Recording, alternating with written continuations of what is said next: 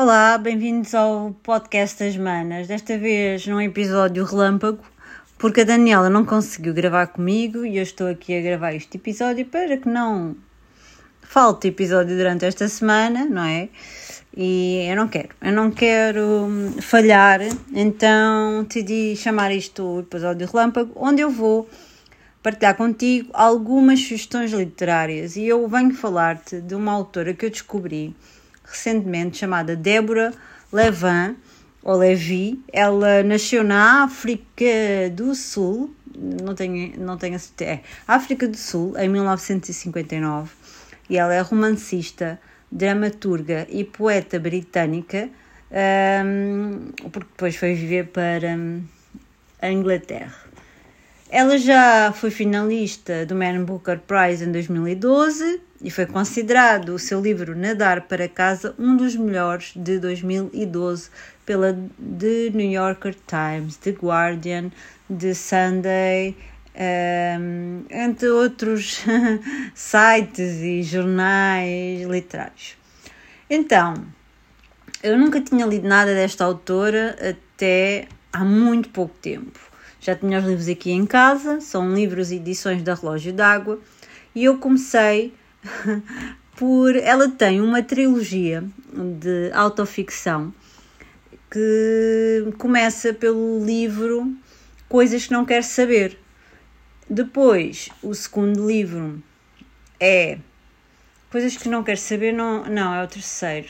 Bem, eu quero dar-vos a ordem, tá bem? Para não falhar e para vocês, quando começarem a ler esta autora, lerem pela ordem correta. Então, coisas que não queres saber é o primeiro título, o custo de vida, o segundo, e direito de propriedade, o terceiro.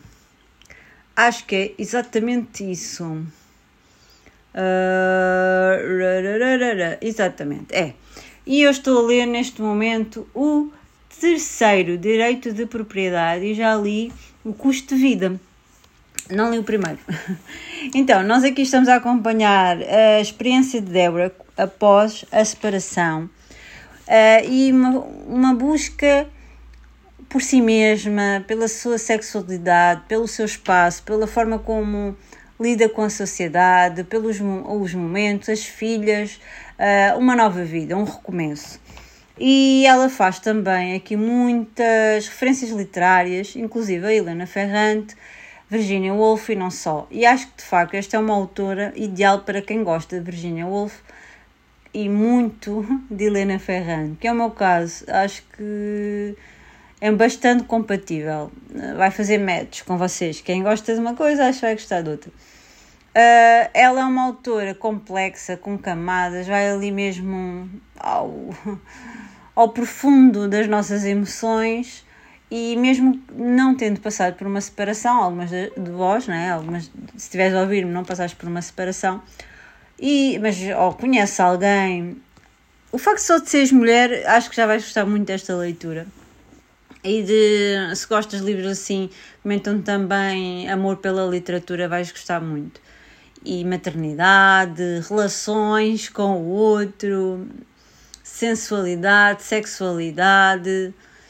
É mesmo muito interessante. Ela faz ali hum, comparações tão interessantes e fala do banal de forma especial e extraordinária. Entretanto, eu acho que vou comprar coisas que não quero saber, que é para ficar com os três livros lidos. E depois vou ler também Nadar para Casa, ou então vou ler primeiro Nadar para Casa, que já tenho no meu hum, Kobo para ler. No Kobo ou na, no Kindle, não tenho a certeza. Mas eu tenho um dos.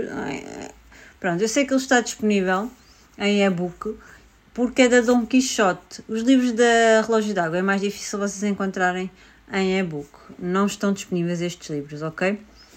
E é assim, é uma autora uh, que vai marcar aqui o meu ano. Encontrei mais uma vez uma autora preferida, finalmente. Estava difícil de descobrir se uma autora que me tenha preenchido as medidas e mas fica a recomendação da Deborah Levy que vocês vão gostar. Quem gosta de, de, mais ou menos dos mesmos livros que eu vai gostar, tá bem? e faz assim referências também ao Nadar para Casa, que é o seu outro livro, por isso eu acho que até faz sentido ler. Olha, um bom dia para ti, boas leituras e até ao próximo episódio, desta vez com a Daniela e com algumas surpresas. Beijinhos!